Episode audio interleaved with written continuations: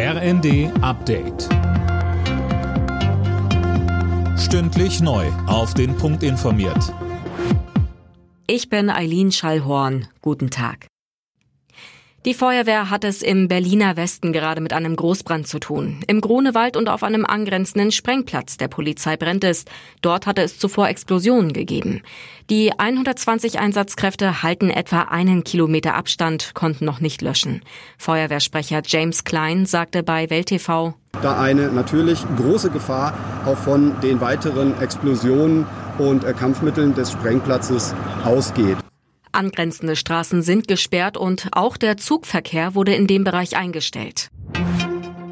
Mit Blick auf die neuen Corona-Regeln für den Herbst kritisiert die Deutsche Krankenhausgesellschaft fehlende Grenzwerte zur Beurteilung einer Überlastung im Gesundheitswesen.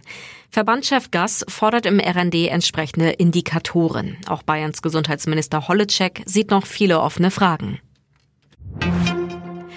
Kann man sich bei bestimmten Krankheiten bald wieder beim Hausarzt telefonisch krankschreiben lassen? Der zuständige Bundesausschuss will jetzt darüber entscheiden. Daniel Stuckenberg. Das Ganze war in der Corona-Pandemie eingeführt worden. Bei leichten Atemwegserkrankungen konnten Patienten den gelben Zettel für bis zu sieben Tage auch nach telefonischer Rücksprache bekommen. Diese Regelung war im März aber wieder ausgelaufen. Seitdem ist wieder ein Besuch in der Praxis oder eine Videosprechstunde Pflicht. Zahlreiche Hausärzte hatten die telefonische Krankschreibung zurückgefordert, weil sie durch die vielen Corona-Patienten in den Praxen an ihre Grenzen kommen. Ab jetzt können Urlauber auch wieder auf die Osterinsel im Südpazifik reisen. Wegen der Corona-Pandemie war sie über zwei Jahre für den Tourismus gesperrt. Für die Einwohner brach dadurch der wichtigste Wirtschaftszweig weg. Alle Nachrichten auf rnd.de